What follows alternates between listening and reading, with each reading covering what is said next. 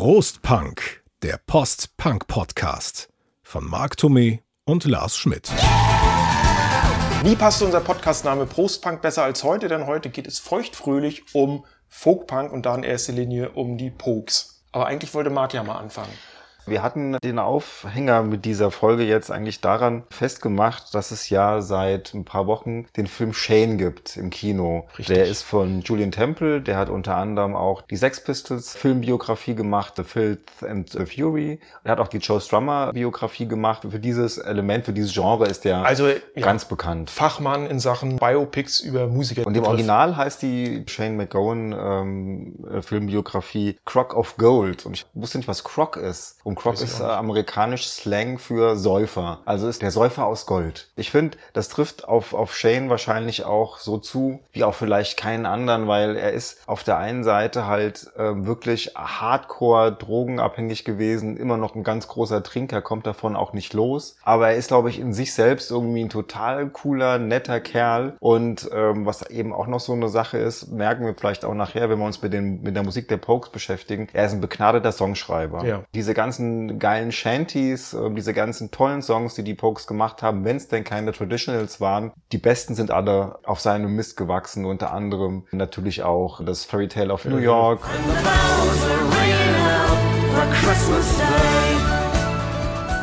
Der Transmetropolitan und wie sie alle heißen und aber auch so diese ganzen melancholischen Drinkerballaden, die er dann natürlich auch immer wieder auf den Alben drauf hat. Zu, zu, zuletzt jetzt auch sowas wie Su- Summer in Siam, auch ein ganz toller Song ähm, von Ja, der Hell's das Ditch. stimmt.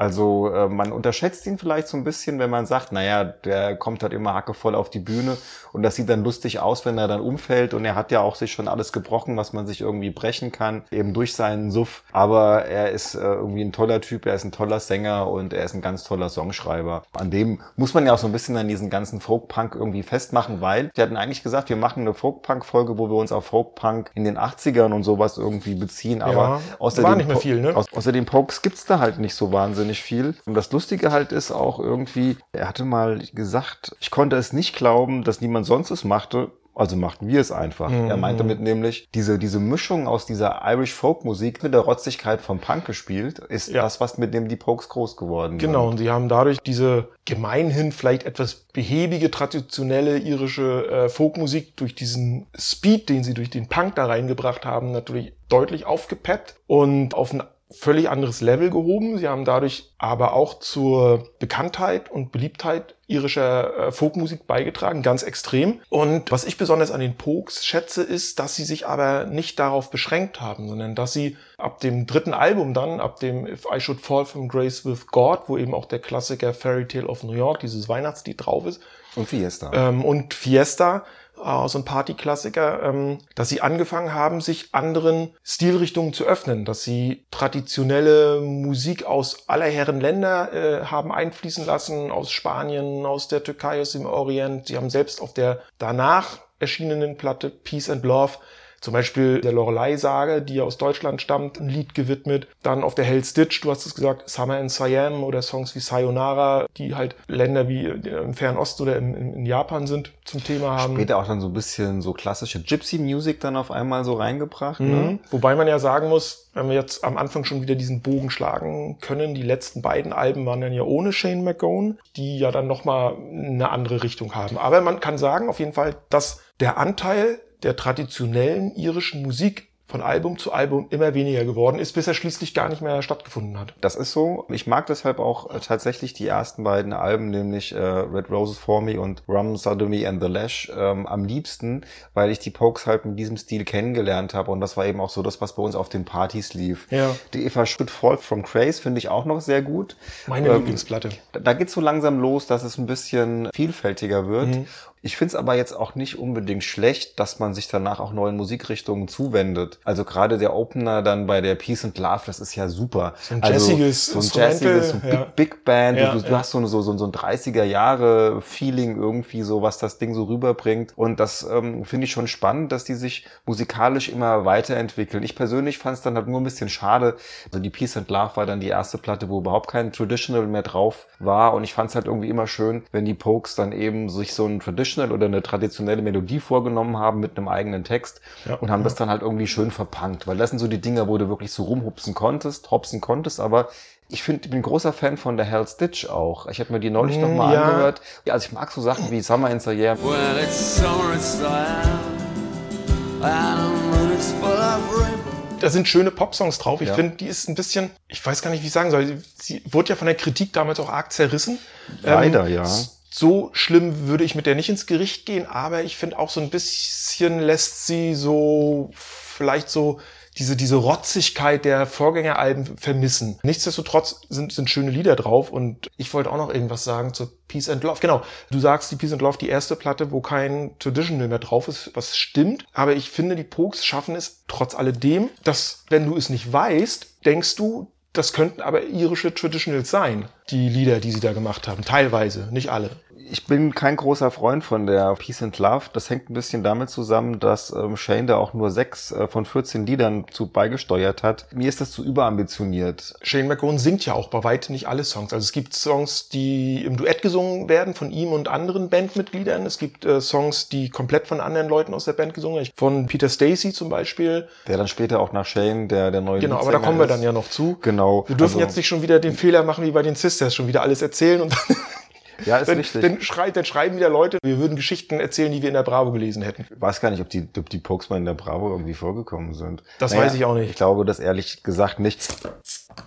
Ja gut, um mal so ein bisschen hier, wie soll ich sagen, Wissen in die Sache reinzubringen. Also der Shane McGowan, geboren am ersten Weihnachtsfeiertag 1957 in einer kleinen Stadt in Kent. Ähm, Eltern waren Iren gewesen, ist dann wieder zurück nach Irland gezogen. Ja, seine Mhm. Mutter war Tänzerin und Ja. Musikerin und äh, durch die ist er dann in Irland schon eben an diese Folkmusik und an die Traditionen rangekommen. Dann sind sie wieder zurück nach England, England. irgendwann in London ähm, gelandet und dann in die Punk-Szene abgewandert ist und hat dann dort relativ fix eine Gruppe, über die haben wir schon mal geredet, Die ähm, Nipple als- ja, Erectors. die Nipple Erectors. Später nur noch The Nips. Und da war Shan Bradley dabei, unter anderem Gründungsmitglied von The Man They Couldn't Hang, die zweite relevante Folk-Punk-Band in den 80ern und eigentlich auch die einzige außer Mhm. den Pokes. Shane McGowan trifft dann wiederum Leute mit seinem gleichzeitigen Hang auch zur irischen Folklore, die genau die richtigen Instrumente halt dann auch spielen. Ne? Der eine hatte dann eine Tin Whistle und der andere konnte Banjo spielen, einer Ja, konnte ja. dann irgendwie Akkordeon spielen. Und dann kommt eben diese Idee, dass man das doch miteinander irgendwo zu einer prima Mischung irgendwie zusammenfügen kann. Dann gründen sie erst eine Band namens The New Republicans 1981. Die New Republicans wurden dann ja umbenannt. Der neue Bandname war dann ja Poke Mahone. Ich hoffe, ich spreche das halbwegs richtig aus, weil das ist die englische Version des irisch-gelischen Begriffes für Küss meinen Arsch. Keine Plattenfirma wollte eine Band mit so einem Namen haben, weswegen aus Poke Mahone dann The Pokes wurden und 1984 mit Red Roses for Me dann das erste Album auch als The Pokes erschienen ist. Und das ist ja noch sehr traditionell irisch, folkloristisch. Ja, also ähm, Aber natürlich auch schon punkig. es ist eine total, finde ich, schöne Mischung eben aus diesen Traditionals und eben aus von Shane eben selbst geschriebenen Songs. Und da sind schon so ein paar Klassiker und so ein paar Bretter halt auch dabei, eben so wie eben Transmetropolitan oder Streams of Whiskey oder Ja. Down in the Ground oder die erste Single eben dann auch äh, Dark Streets of London.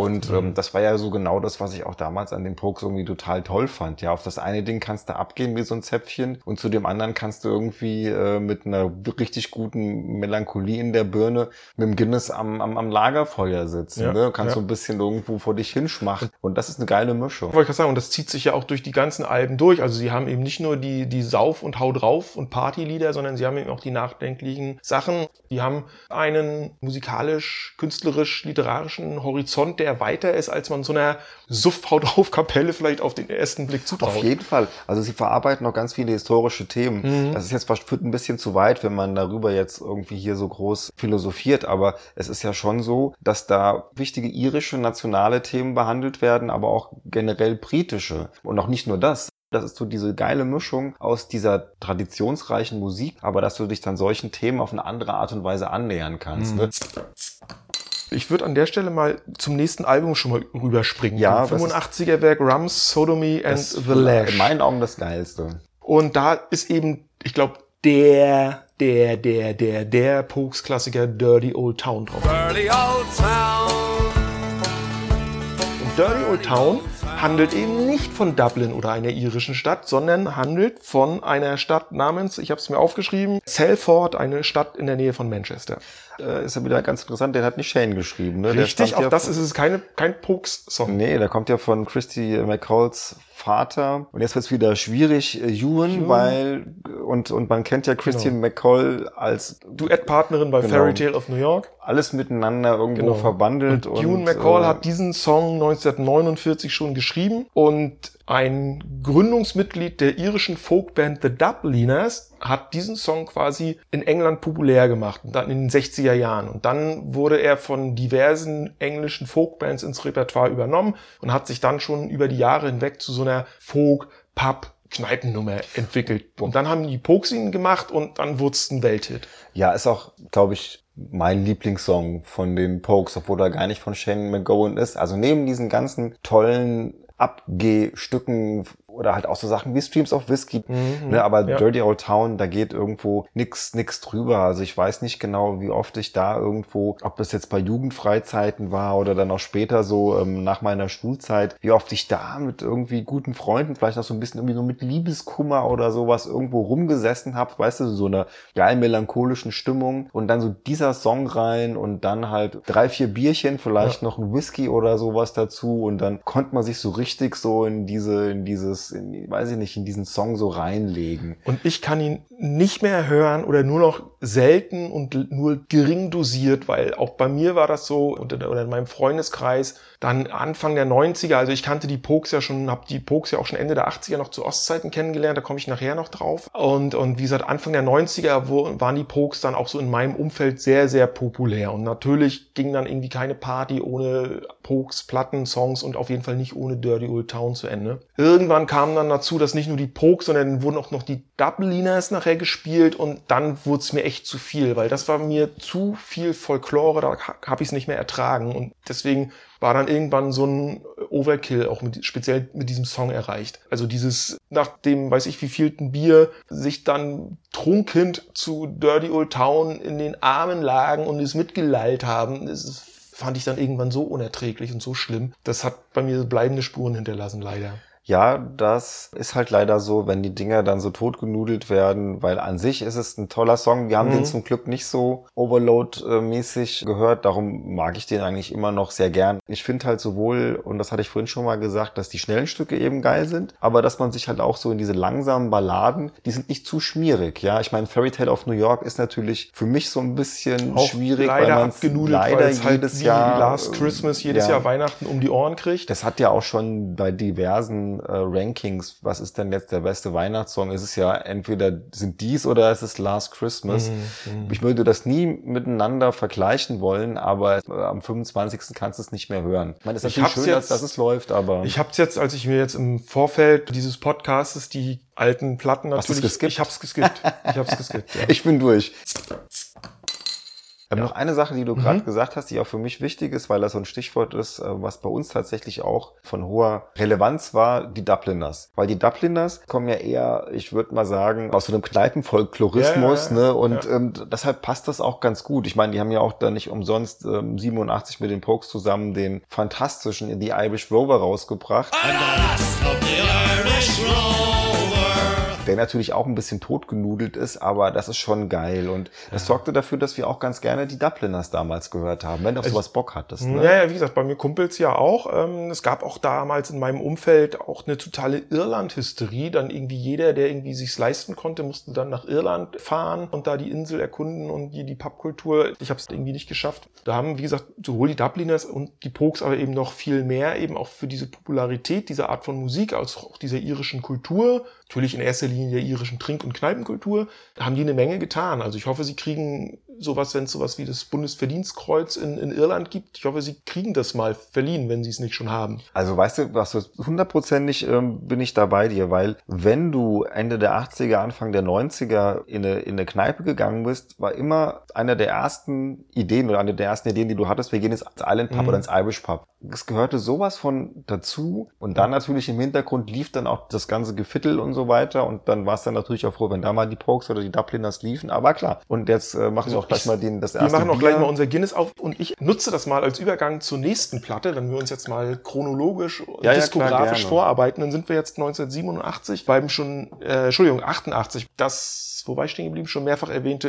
If I Should Fall from Grace of God. Nummer drei übrigens in den britischen Wahnsinn, Charts. das erfolgreichste, was die Und da ist ja dieser Song äh, Thousands Are Sailing drauf, also der von der Migration, sagt man, ne? dann der Iren in die USA im 19. Jahrhundert erzählt. Und ich glaube, das war auch so eine, wieder so ein Beispiel dafür, was eben die Band und vielleicht Shane McGowan im Speziellen auch für ein Händchen und für ein Gespür hatten, auch für die richtigen Themen, mit denen sie dann diese Leute, also ihre Landsleute zum einen, aber eben auch Menschen in anderen Ländern, die offen waren für diese Art Musik und für diese Geschichten anzusprechen, ne? dass sie eben auch sowas thematisiert haben. Und es gibt aber eben auch diesen Song, The äh, Turkish Song of the Damned, auf dieser Platte, der eben astrein, orientalisch, türkische, wie soll ich sagen, weisen Melodien, Instrumentalisierung hat und auch voll abgeht. Man sagt dir immer so, dass die, die Band sich halt mit diesem Album auch äh, musikalisch sehr stark auch erweitert hat, was du vorhin schon gesagt hast. Ne? So Mhm. nach diesem Traditional Meets Punk Rock ähm, sind wir auf einmal jetzt auch instrumentell so ein bisschen irgendwie weiter und ähm, das macht die Sache natürlich dann musikalisch durchaus nicht unspannender. Über dieses Album, genauer gesagt über einen Song, habe ich dann die Band auch kennengelernt, nämlich über den auch schon erwähnten Song Fiesta. Der ein paar spanische Elemente hat Richtig. und sogar spanisch singt. der zum Beispiel eine Liechtensteiner Polka zitiert im Refrain. Und die Liechtensteiner Polka, das Original stammt von 1957. Und das ist ja nun mal wirklich so eine Partygranate. Wie gesagt, den Song schleppte damals zu Ostzeiten irgendein Kumpel auf irgendeinem Mixtape mal an. Und das war so eine Pogo-Nummer. Und da, Wahnsinn. da hatten wir also alle, wir hatten mit dieser Art von Musik vorher quasi noch überhaupt keine Berührung gehabt.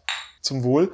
Aber von da an haben wir alle die Pokes geliebt. Ich war schon voll from Grace, war das Album, über die ich die auch kennengelernt habe. Ein Kumpel von mir hatte dann noch, noch die ersten beiden und der hat mir dann eine Kassette gemacht, eine 90er, wo dann von den ersten drei Alben die, äh, die besten Songs drauf waren. Und die Kassette war so geil, dass ich, bis ich meinen Kassettenrekorder weggeschmissen habe, eigentlich nie das Bedürfnis hatte, mir Platten von denen zu kaufen, weil da alles drauf war. Das Hm. war so ein, nochmal danke Dirk, das waren nämlich von, von ihm seine Lieblingssongs von den ersten drei Platten. Die Mhm. konntest du auf jeder Party dir anhören und das war ganz toll. Aber damals, weil die Pokes ja relativ erfolgreich waren, danach auch eine Riesentour gemacht haben und so, sind die natürlich dann auch durchs deutsche Fernsehen getingelt. Und ich glaube, neben, neben einem Auftritt von Frankie Goes to Hollywood, den ich mal gesehen habe im deutschen Fernsehen, war ein Auftritt der Pokes das geilste. Also gerade Shane war natürlich rotzevoll. Die haben dann die Bühne auseinandergenommen, alles natürlich schön zu Playback, so dass es auch Ja. dann scheißegal war, ob du die Gitarre irgendwo zerkloppt hast oder ob du die Boxen weggetreten hast. Aber das war schon ziemlich Mhm. granatig, die da mal zu sehen. Und das hat schon irgendwo richtig prima Laune gehabt. Aber man muss sagen, dass das auch, sagen wir mal, so der,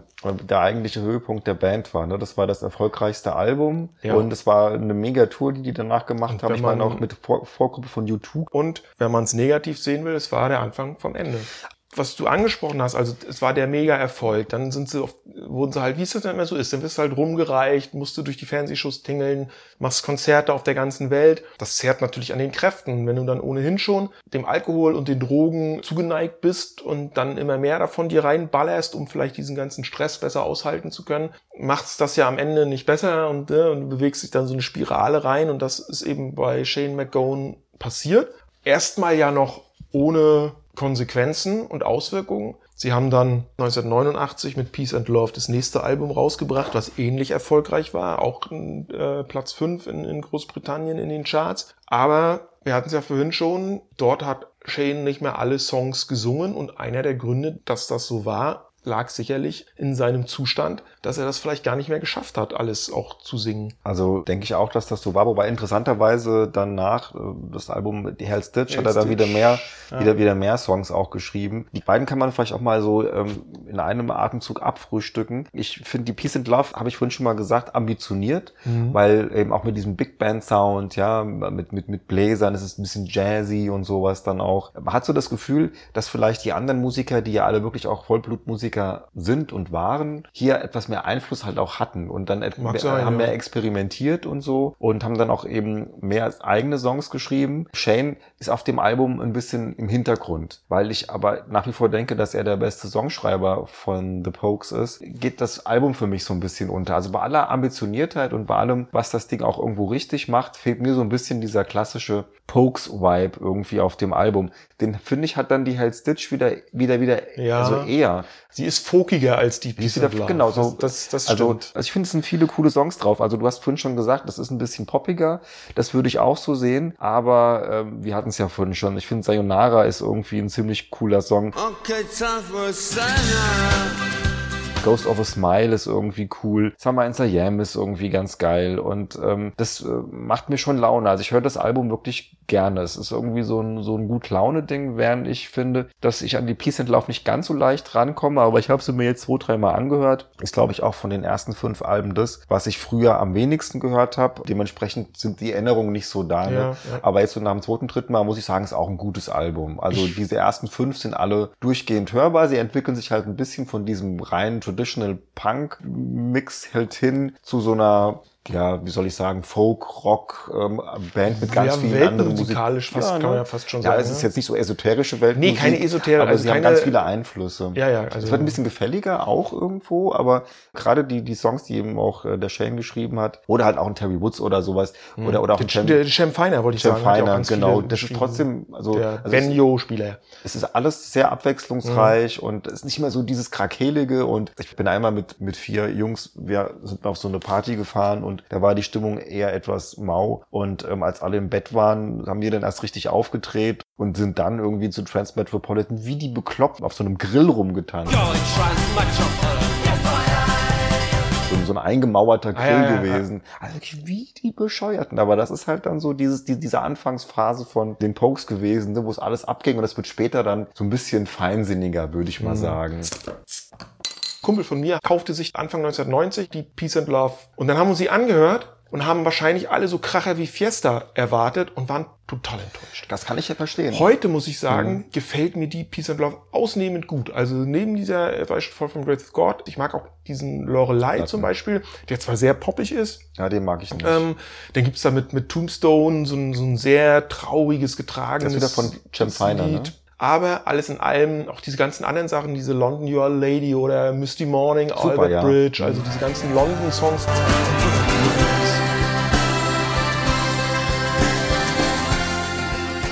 Es gibt ja mehrere auf dem Album. ja, so ein bisschen das, das Thematische, was das, so was zusammenhält. zusammenhält, ne, genau. London. Also muss ich sagen, wirklich, wirklich sehr, sehr gut. Und ja, die Hell's Ditch dann auch, ähm, gefällt mir auch, wie gesagt, auch wenn sie so ein bisschen vielleicht etwas beliebiger klingt als, als die beiden unmittelbaren Vorgänger. Die Tour nach der Hell's Ditch war Shane McGowan bei einem Konzert dann äh, In Tokio. in Mhm. Tokio genau äh, Zusammengeklappt. zusammengeklappt, woraufhin die, ihn die anderen Kollegen quasi aus der Band geschmissen haben. Es ist vielleicht aber auch so die Ambitioniertheit dieser Musiker, ja. Ich glaube, dass die sich von Shane auch ein bisschen eingeengt dann gefühlt haben. ne? Die konnten halt dann nicht so, wie sie wollten. Ich glaube, es ist auch sau schwierig, mit jemandem im Studio zu arbeiten, der halt immer rotzevoll oder auf Ja. Heroin oder sowas da reingewankt kommt. Ja, bändige den mal. Vielleicht waren die gar nicht so sauer gewesen, dass es einen Grund gab, ihn dann da halt auch aus der Band rauszuschmeißen. Joe Strummer von The Clash ist dann als Sänger eingesprungen, den haben die Fans aber nicht akzeptiert, den haben die ausgebuht und ausgepfiffen auf der Bühne. Und danach haben sie ja noch zwei Alben produziert, 1993 Waiting for Her Mhm.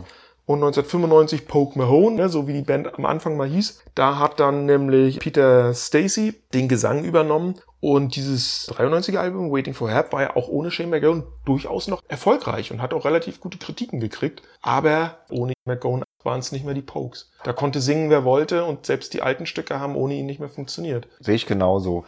Die Waiting for Herb ist immerhin noch in UK auf die 20 gestiegen. Ich habe mir die ähm, damals auch noch angehört, aber für mich war es, wie du auch schon gesagt hast, das war für mich kein Pokes mehr. Ja, ich meine, die haben dann mit Tuesday Morning immerhin noch mal einen Top 20 Song gehabt, aber wenn den einer von euch kennt oder schon mal gehört hat, das ist ein leicht angefolgter Pop-Song. Ne? Also das, das Ding plätschert so radiokompatibel irgendwie vor sich hin und das hat auch mit so einer typischen Pokes-Atmosphäre nicht, nichts mehr, nicht mehr viel zu tun. Dennoch, ähm, wie du schon gesagt hast, ist die musikalisch tatsächlich teilweise durchaus ähm, interessant. Was ich vorhin schon mal gemeint habe, es gibt so interessante Gypsy-Elemente, so bei Drunken Boat oder Modern World oder sowas, die alle so also auf einmal sich wieder andere Rhythmen bedienen und andere Instrumente und so. Und das fand ich schon irgendwo ganz interessant. Also ich Ja. finde das jetzt auch nach wie vor nicht irgendwie, dass sie sich musikalisch nicht mehr weiterentwickelt Nee, nee, das hätten, aber es sagen. fehlt halt nur ohne Shane keine Pokes. Aber ohne Shane keine Pokes. Genau, Pokes, äh, Pokes. Shane hat dann ja die Band Shane McGowan and the Popes. Die sind übrigens auf der ersten Platte, die ist geil. Die erste Platte von äh, Shane McGowan and the Popes, die klingt eigentlich so, wie ich es mir gewünscht hätte, dass Mhm. die nächste Pokes klingt. Johnny Depp hat ja da ähm, zumindest bei einem Song mitgewirkt und hat die Ja. auch ein bisschen promoted. Auch einer,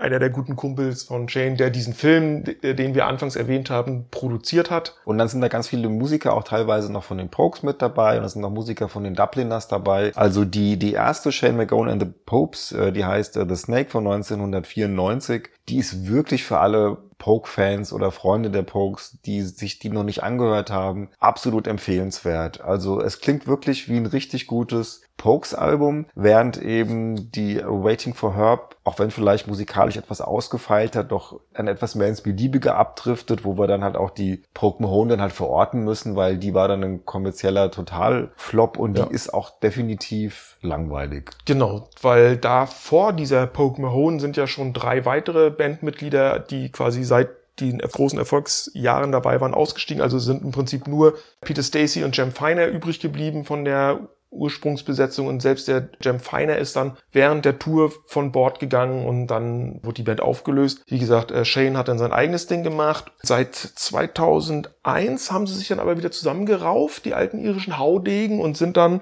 zehn Jahre lang wieder auf Tour gegangen, auch wenn sie keine neuen Platten mehr veröffentlicht haben. Ich habe ihn nochmal äh, in Hamburg gesehen bei einem Open Air äh, mit den Pokes. Ich weiß aber nicht mehr genau, wann das war. Dürfte so 2012, 2013 und- oder so gewesen sein. Das war noch bevor er ähm, seinen, seinen Sturz da hatte mit Hüftbruch und seitdem ist er ja mehr oder weniger 2015. Ne, Seitdem als ist er er- mehr oder weniger auf einen, auf einen Rollstuhl angewiesen. Ja. Aber das war nochmal richtig toll irgendwie, muss ich sagen. Das war, wie heißt das, im Volkspark in, in Hamburg und im Prinzip so die, die klassische alte Besetzung, also alle, die noch irgendwie verfügbar waren. Und ganz toll. Also die standen dann halt schon so mit sieben Mann auf der Bühne. Shane kommt dann da halt rein und ne, er hatte dann halt so ein Stühlchen, auf das er sich dann setzen konnte, weil natürlich war der Mann wieder hackedicht, ja. Aber irgendwo ist halt so diese, diese Ausstrahlung, die der hat und, und die Stimme und das ist schon toll. Also ich war Mhm. wirklich froh, dass ich die, die Band nochmal sehen konnte und die haben da auch echt das Ding irgendwo gerockt. Ich war da ganz gerührt, ja, ihn dann nochmal zu sehen, Ja. weil du denkst ja so jedes Jahr,